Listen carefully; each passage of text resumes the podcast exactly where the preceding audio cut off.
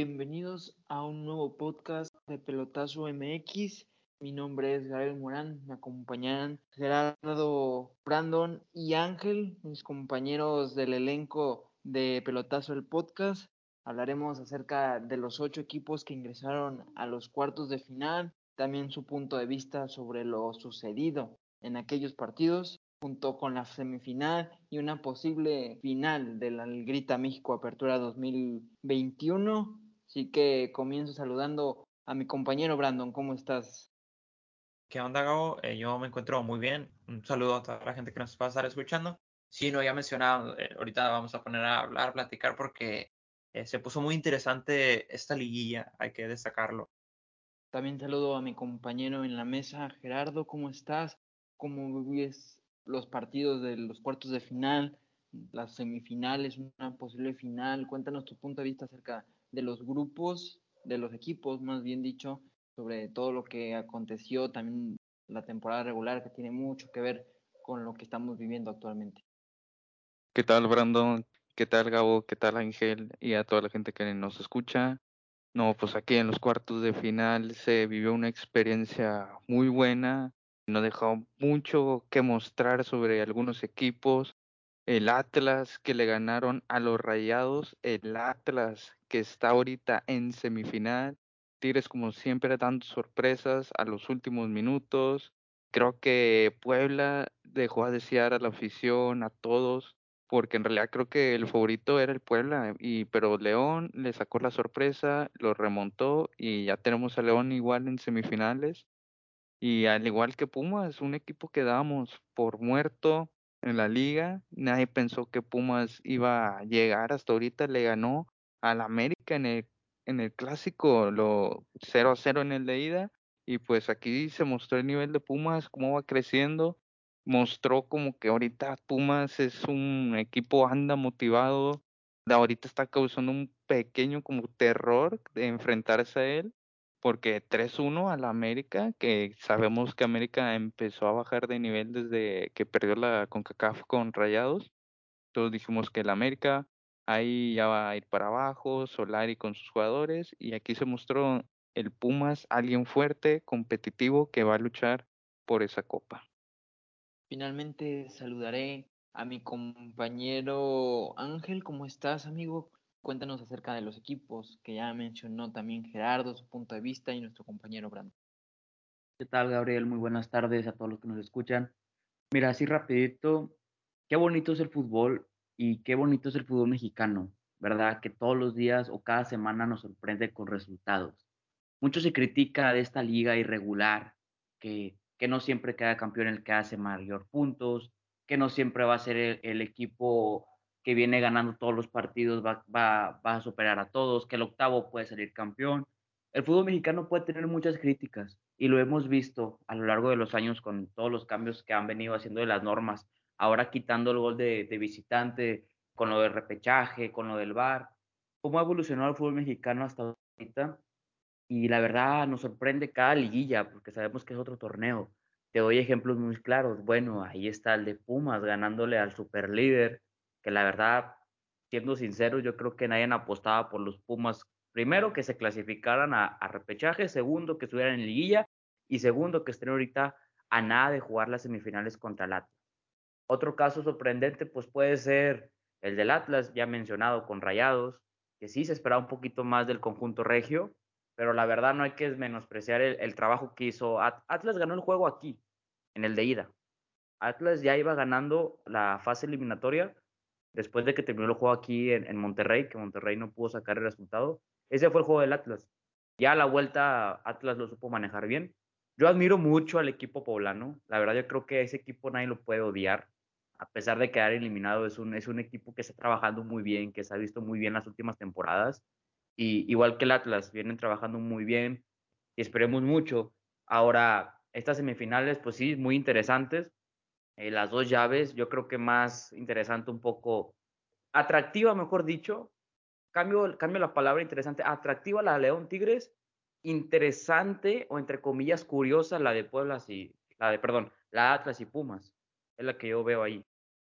Te cedo la palabra, Geran, que tratas de decir con lo que acaba de decir Ángel Cuéntanos sobre el punto de vista sobre el Atlas, los Pumas, que también el equipo del Puebla no lo hizo mal en los cuartos. Dinos, cuéntanos. Yo aquí me voy a ir por la parte de los regios. Fracaso total el de Rayados no poderle ganar al Atlas.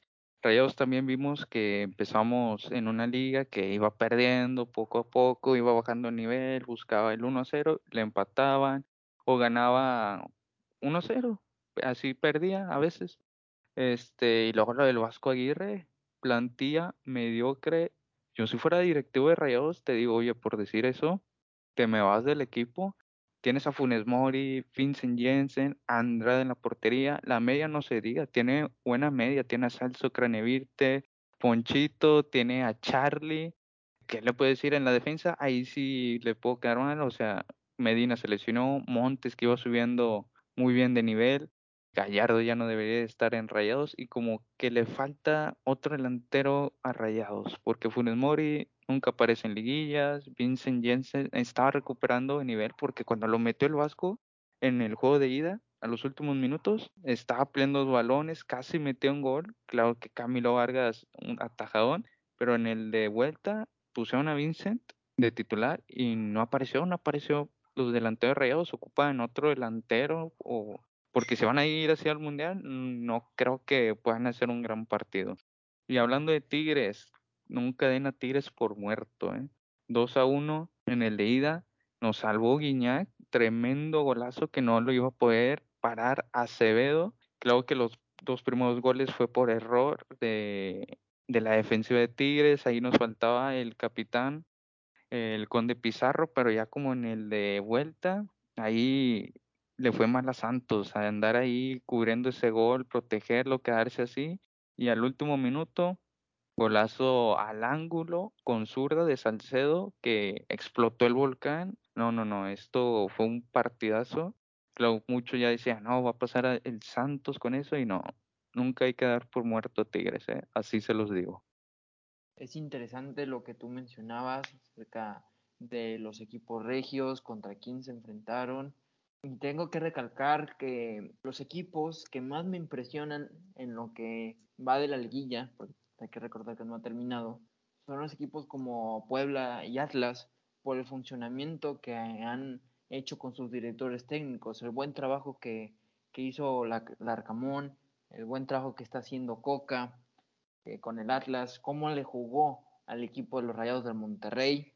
En cuestión de los Pumas, no veo que sea tan innovador el estilo de juego más porque ya estaban jugando muy bien las últimas jornadas, entonces era, era casi obvio que podían ganarle al equipo de América tomando en cuenta las estadísticas que ha manejado el director técnico argentino con, con las Águilas.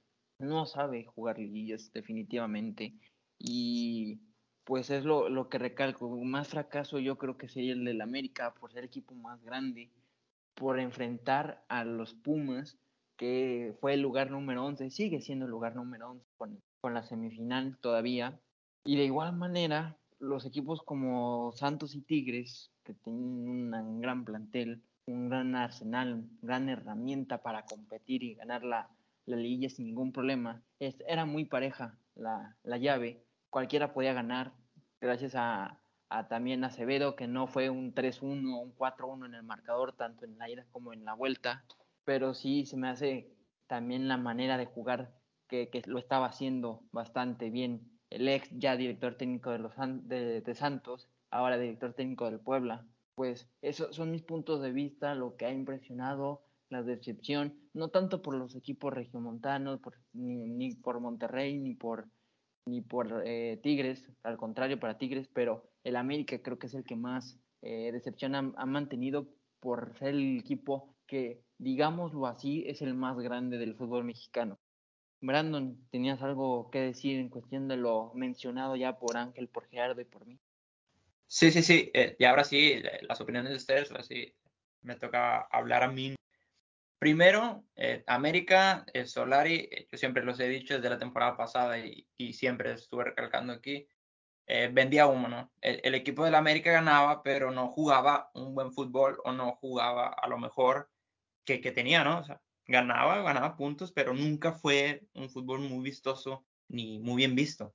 Entonces, fue lo que le pasó el torneo pasado. Eh, Pachuca venía enrachado, elimina al América en cuartos, otra vez Pumas. Pumas jugando bien, jugando con ánimos, que es lo principalmente lo que eh, siempre va a estar presente en el fútbol y que es lo que nunca se va a dejar morir, eh, cómo vienen los equipos anímicamente. Y le ganó otra vez, se da cuenta que igual hizo América lo mismo, otro torneo espectacular para las Águilas, pero se fue igual que el torneo pasado y era lo que se esperaba, ¿no? Era lo que se esperaba que Solari pues, volviera a hacer lo mismo que el torneo pasado, es simplemente llenar el ojo ahí más o menos del torneo hecho y luego caerse en la liguilla, porque así, así juega el América y así va a seguir jugando mientras esté Solari ahí y, así va a ser, ¿no? Entonces eso, eh, bueno, al menos de mi parte y al menos de un sector de, la afición, pues sí sabía que el América iba a perder, que porque Pumas venía jugando mejor en los últimos dos, tres partidos que, América y cualquier muchos otros equipos. Luego vamos con la otra llave de cuartos.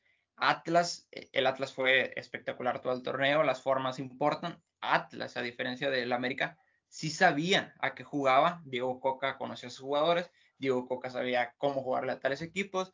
Diego Coca sí tenía una estructura más o menos de, qué era lo que tenía que hacer jornada tras jornada equipo tras equipo y lo demostró, ¿no? Le jugó a un Rayados irregular desde el torneo pasado, otra vez volvemos a lo mismo. El, el, Vasco Aguirre no le ha dado la forma a Monterrey, siempre, simplemente otra vez llenó otro técnico con puro humo.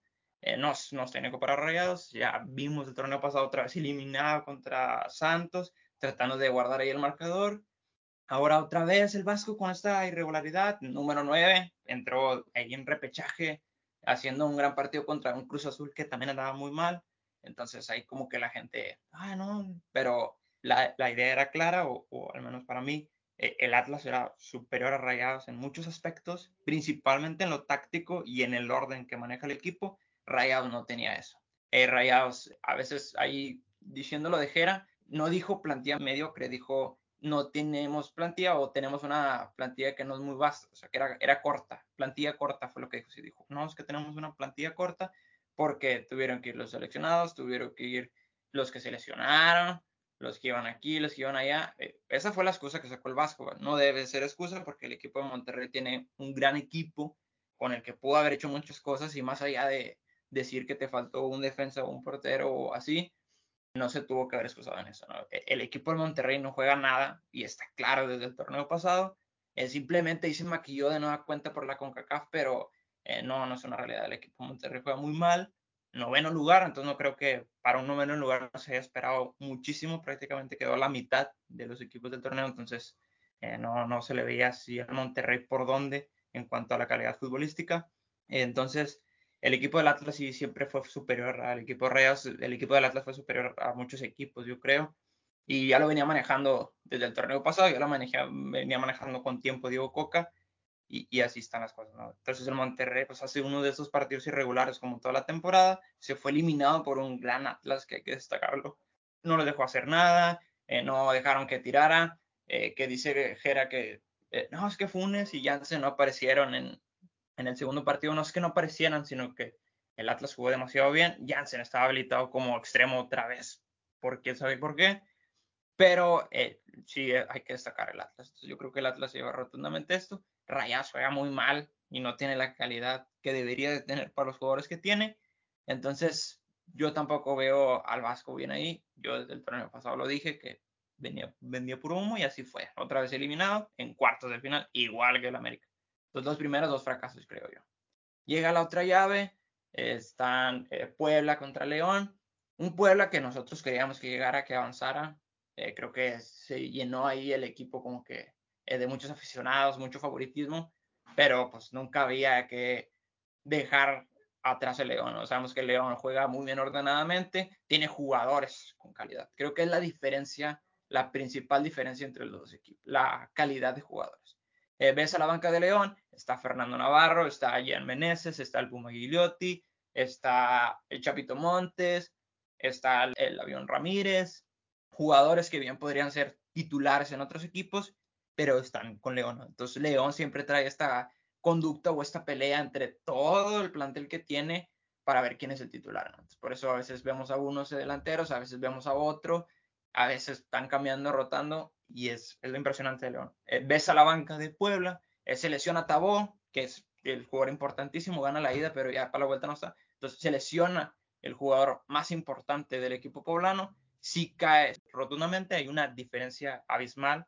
Eh, tienes a Memo Martínez en la banca, que Memo Martínez no es delantero como tal, no tiene la misma calidad ni la misma velocidad que Tabó, entonces ahí ya tener que sacar a un jugador titular y jugador importantísimo y meter a otro de banca que te juega totalmente diferente, porque el otro delantero es Fernando Aristelleta, que también es un delantero de zona, un delantero de rapidez y que baja, sube más o menos. Entonces cambia ahí tácticamente lo que es del Puebla y ahí vemos otra vez la calidad, ¿no? Ves ah, que el equipo de enfrente tiene cambios muy importantes y luego volteas a ver a tu banca y a lo mejor, eh, no decirlo mediocre, pero sí es muy diferente a la de otros equipos. No le reprocho nada al Puebla, hay que reconocerlo. Eh, se le fueron jugadores importantísimos como Chava Reyes, como Omar Fernández, que yo creo que era el más importante del equipo poblano, es el que más se le extraña. Y aún así logró otra vez llegar hasta instancias finales. Entonces simplemente aplaudir lo hecho por el equipo poblano. Se fue frente a un, un gran equipo como el León, que ya lo hemos dicho, trae mucha calidad entonces ahí a lo mejor nomás da la tristeza, no la decepción, da la tristeza y de que ah, el Puebla no pasó, un Puebla, el equipo querido que se hizo querer, básicamente, entonces que queríamos ver en instancias finales, pero deja muy buenos prospectos otra vez, ¿no? Israel Reyes, eh, cómo juega, lo que es Javier Salas, el Lucas Maya, que cada vez va agarrando más nombre, eh, lo de Tabó, que ya prácticamente es un titularazo y un jugador importantísimo para la franja, y otra vez está dejando jugadores que van a agarrar otros equipos, obviamente, pero se ve el trabajo del Arcamón, al, se le van jugadores importantes y aún así logra otra vez la hazaña de llegar a instancias finales. Y luego ya llegamos a, la última llave, eh, Tigres se enfrenta contra Santos, y Guillermo Almada, que es uno de los mejores técnicos, sino que el mejor técnico de México, eh, volvemos a lo mismo.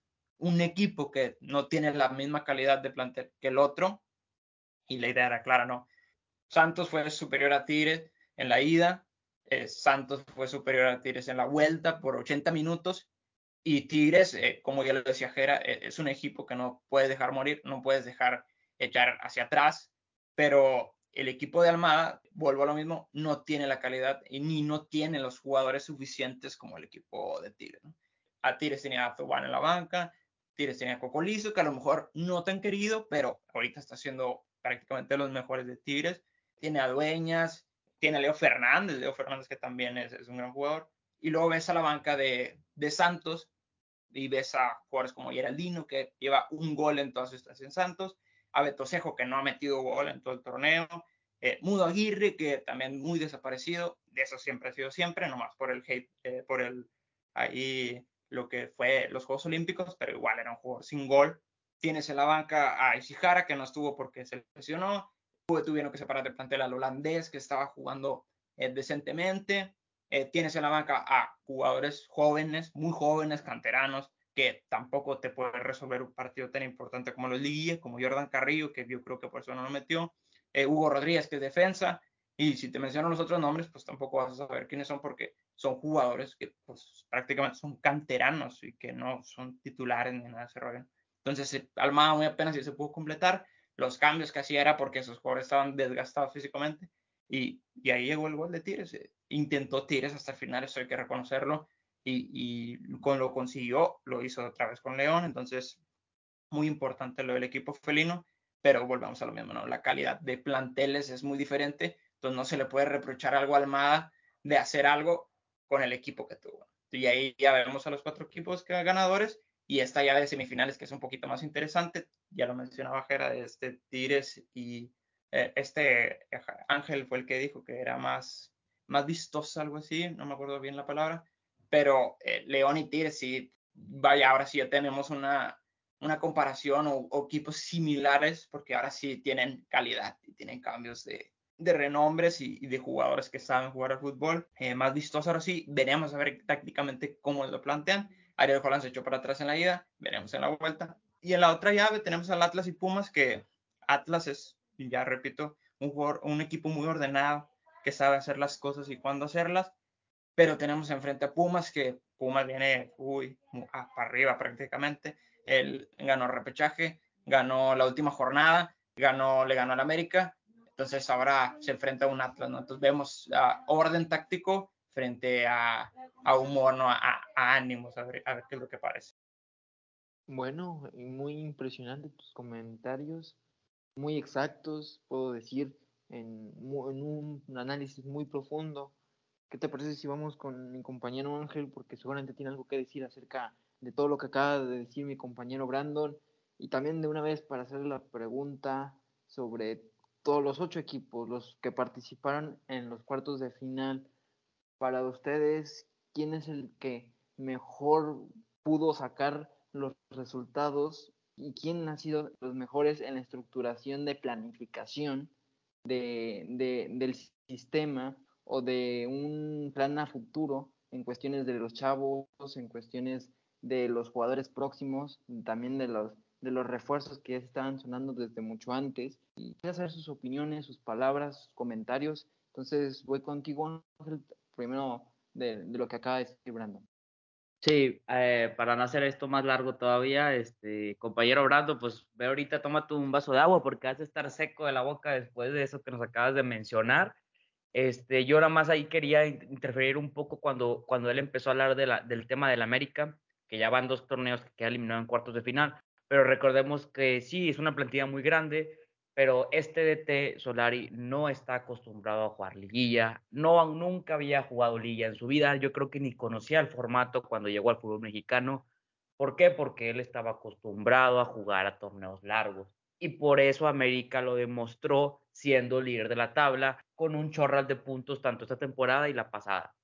Si este fuera un torneo largo con Solari, yo creo que América vuelve a repetir 12, 12 títulos y ya llega hacer otra vez el, el máximo eh, campeonato en el fútbol mexicano con esos torneos. ¿Por qué? Porque así es el esquema de Solari, porque este, este está acostumbrado a jugar torneos largos y no cortos con liguilla, como lo es ahorita el fútbol mexicano. Es lo que le ha faltado a Solari, adaptarse, saber jugar liguilla. Es un DT que no tiene experiencia. Sí, se le va a reprochar porque es el América, porque es el más grande en el fútbol mexicano por la historia. Actualmente cada quien podrá tener su grande, pero en la historia América es el más grande y así lo va a hacer hasta que alguien la rebase en títulos. Obviamente la América siempre se va a querer llevar todo lo mejor que hay en el mercado de, fútbol, tanto de T como, como jugadores. Yo siento que hay que darle tiempo a Solari, porque yo sé que la América puede quedar campeón con Solari, puede quedar campeón, claro que sí. Simplemente le falta un poco de experiencia al DT y saber jugar los dos tiempos, que sepa que no es a un juego, que sepa que esta liga, en esta liga precisamente, y yo creo que es en la liga, en cualquier liga del mundo, específicamente en esta, el ser el primer lugar no te asegura ser campeón. No lo vemos como en Argentina, no lo vemos como en España, no lo vemos como en Estados Unidos, que tienen sus, mm, este, reglas diferentes a torneos, torneos largos, eh, llaves de playoff, de conferencias, conferencias, etcétera, etcétera.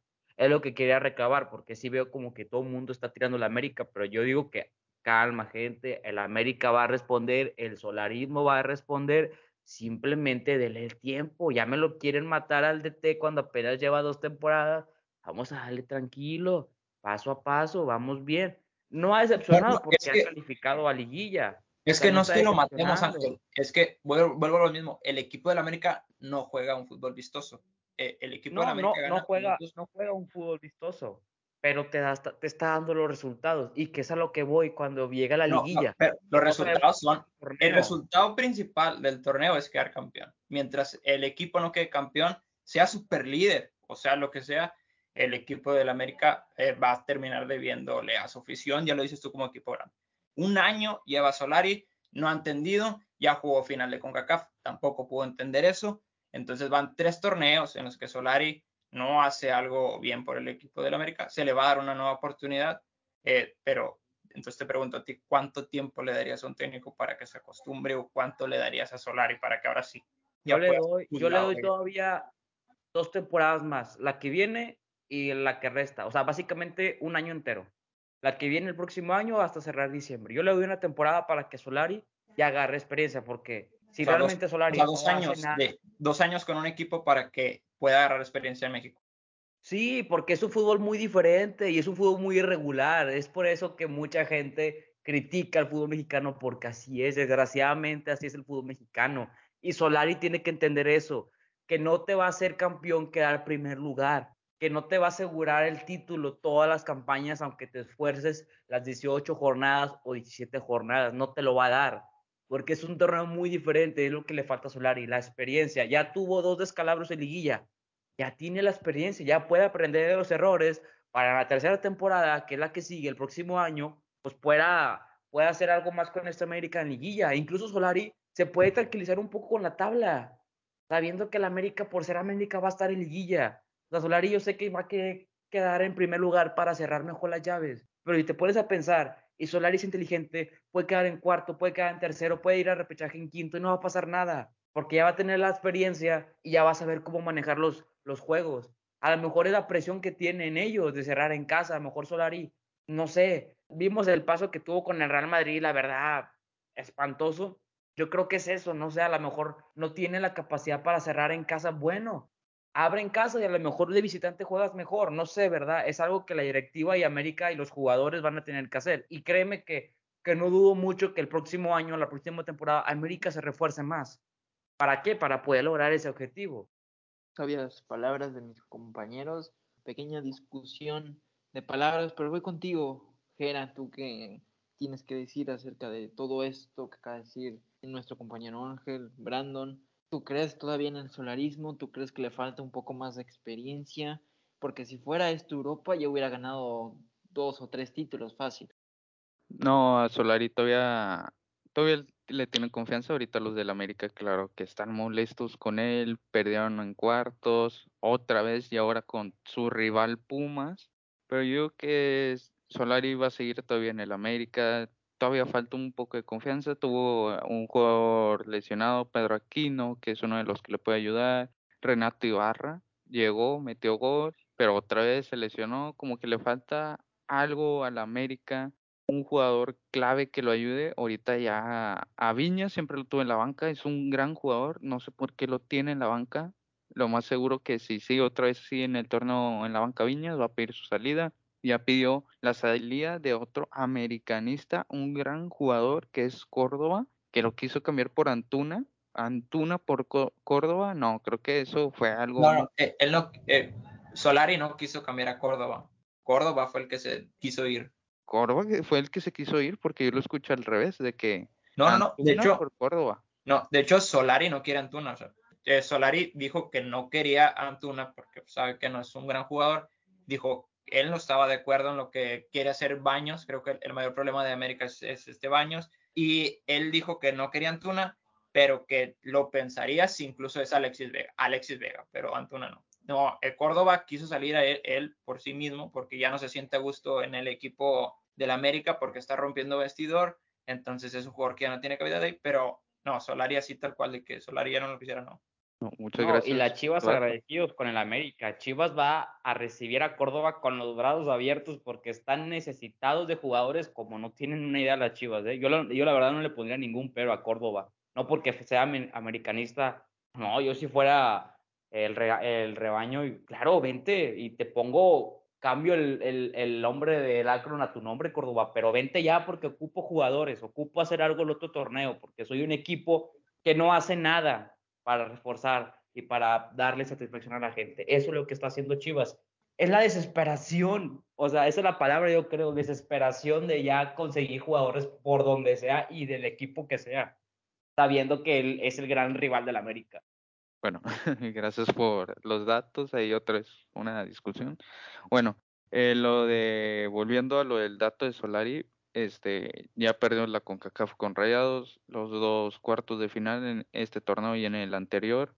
Yo creo que esta va a ser la última oportunidad para Solari de conseguir la liga. Si no consigue la liga Solari, se va a ir del América. Y ahora va a estar más difícil encontrar otro director técnico para el América. ¿Por qué? Ya no está el piojo, ahora muchos andan diciendo que ahí pidiendo el piojo. No, pero Solari, última oportunidad en el clausura y si no da, a lo mejor puede otra vez quedar en primer lugar, puede, o sea, hizo un gran trabajo, nomás perdió contra el Toluca, no me quiero equivocar, y esta es la última oportunidad de Solari. Si no, vámonos para afuera.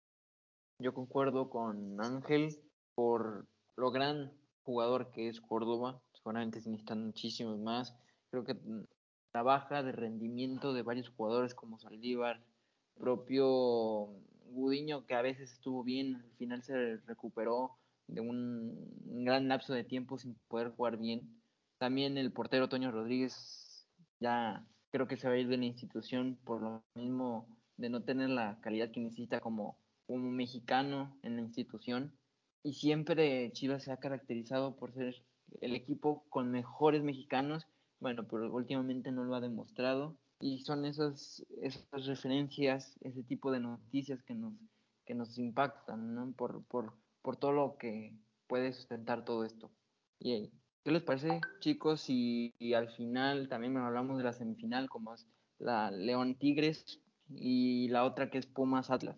Los dos equipos, ¿cómo, cómo han visto quién es favorito? León, Tigres, el propio Atlas que han dado la gran sorpresa de primero, de quedar como segundo en, eh, como general.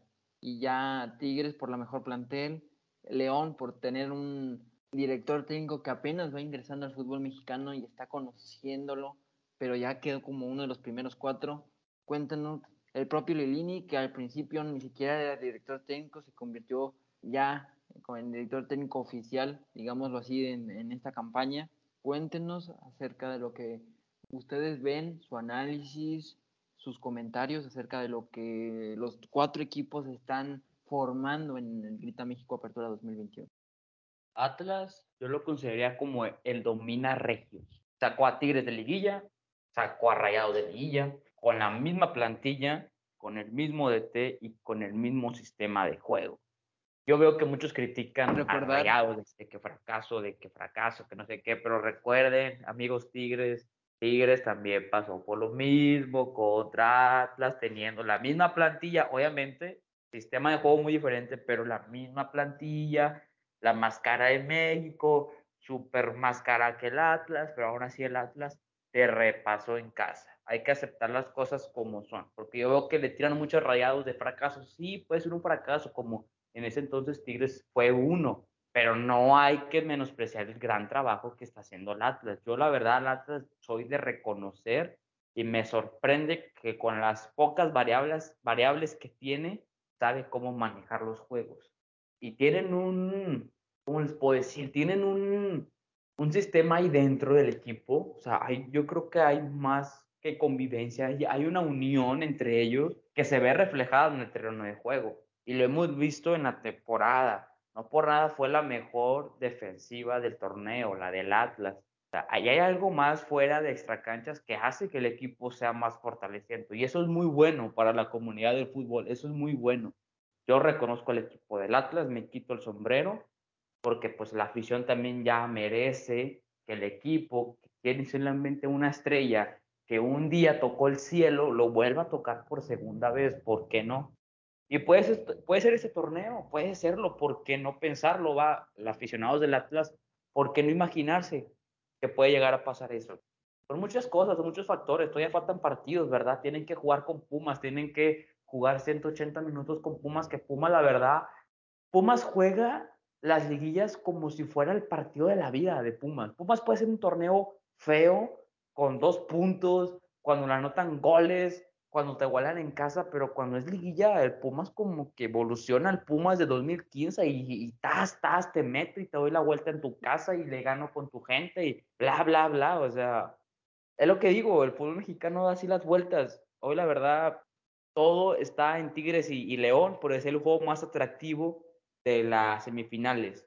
Pero yo no le quitaría el ojo encima a Pumas y Atlas. Es un juego interesante, es un juego de analizar los dos equipos. Es un juego que tú dices, no me lo esperaba, pero no me molesta verlo. ¿Me explico? Más que por el Atlas. ¿Ande? ¿Qué pasó, compañero? No, que en sí yo, yo veo más a Tigres y a Pumas a la final por lo mismo de la experiencia tanto por los nombres de la plantilla y por el bastante tiempo, ¿no? Por también la competencia. Atlas lo hizo bastante bien en la, en la semifinal, pero hasta ahí. Yo creo que su sueño se le va a acabar en enfrentar a los Pumas, que también andan encendidos al ganarle a un América. Y no sé qué piensan ustedes, Brandon, Gerardo, quien quiera comentar primero. Bueno, yo primero creo que Brandon quieren dejar algo bueno para el último.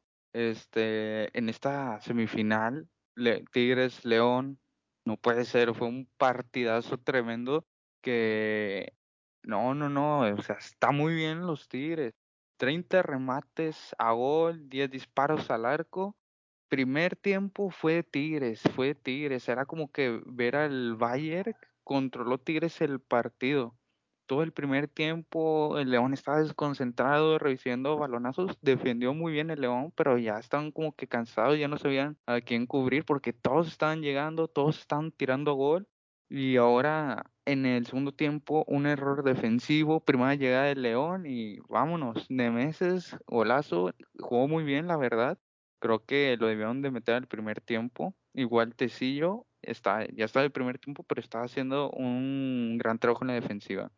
Como siempre, el jugador 12, la afición felina, cantando, se hace un gol casi como que tijera medio chilena, me recordó el Guiñac del 2015 que se aventó un gol así contra Chiapas. Florian ayudó ahí eh, a, los Tigres, lo, tiempo extra, bueno, no tiempo extra, los minutos de compensación, Cocolizo, que perdóname por favor, Cocolizo, perdóname tanto por criticarte lo que te decía, ha aparecido, ha vuelto el cocolizo de antes, como era en Pumas. Estás inventándose una liguilla muy bien. 2 a 1 acaba el juego. La verdad, creo que es uno de los partidos que todos esperan el sábado.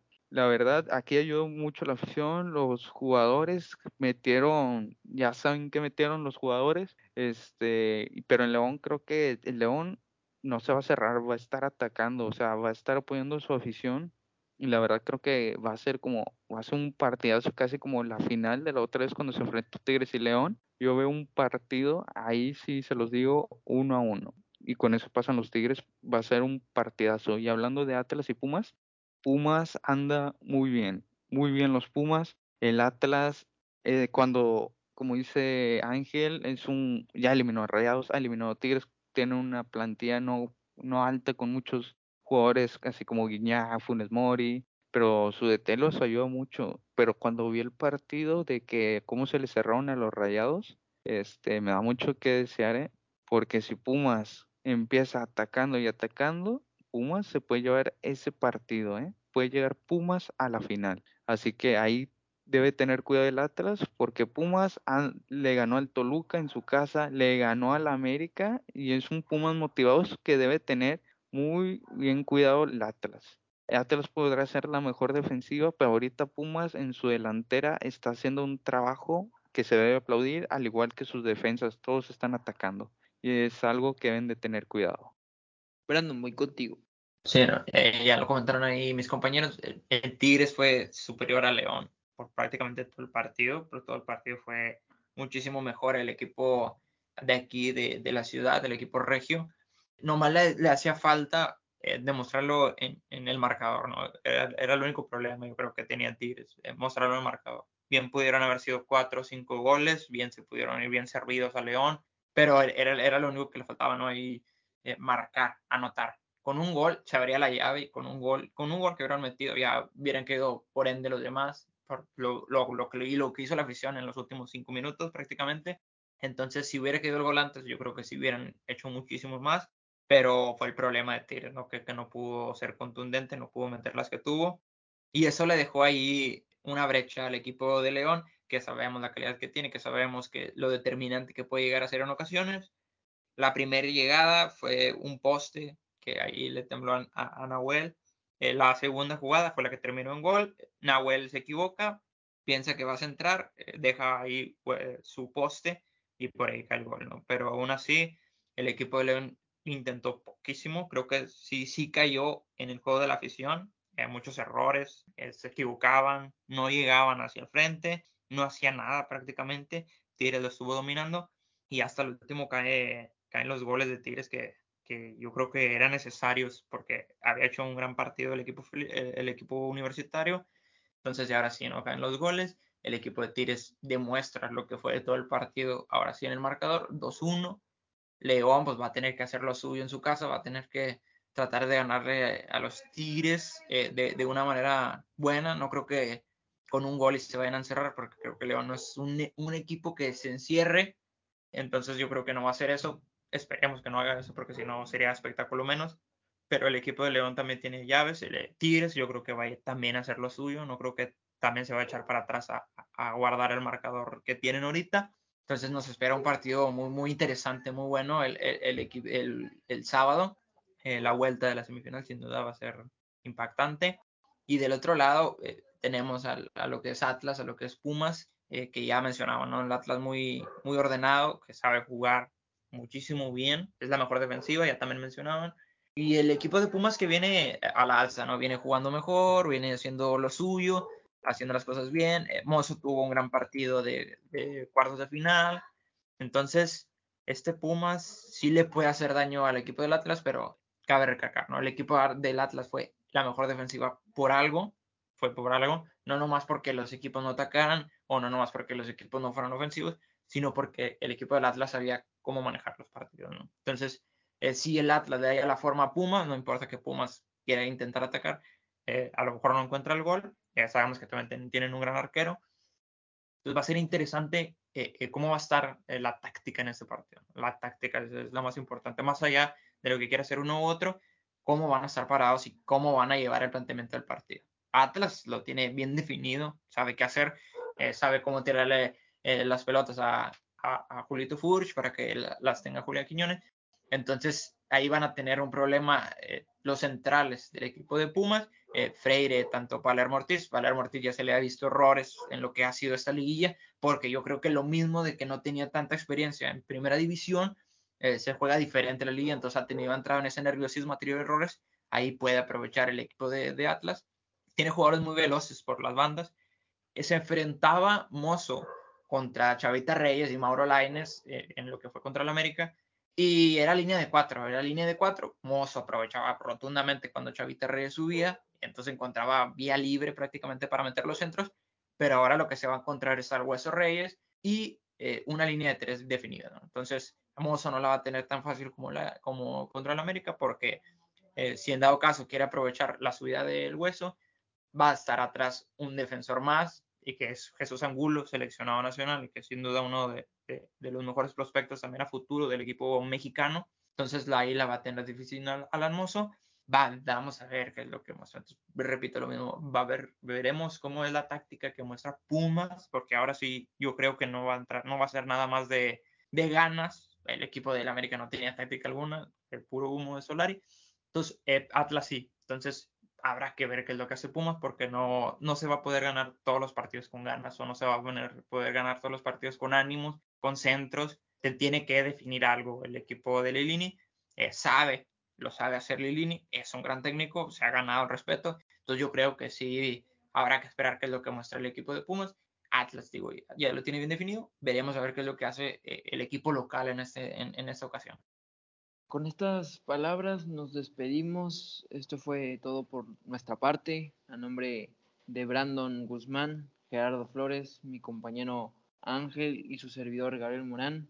Agradecemos a toda la gente que nos haya sintonizado en cualquier momento de su día para escuchar el podcast de Pelotazo MX.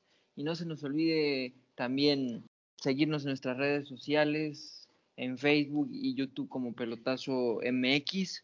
Twitter también tenemos como Pelotazo MX y por último el podcast en cualquier parte como Pelotazo MX el podcast. Muchas gracias. Hasta la próxima en los siguientes capítulos que estaremos brindando para nuestro canal. Muchas gracias. Hasta la próxima.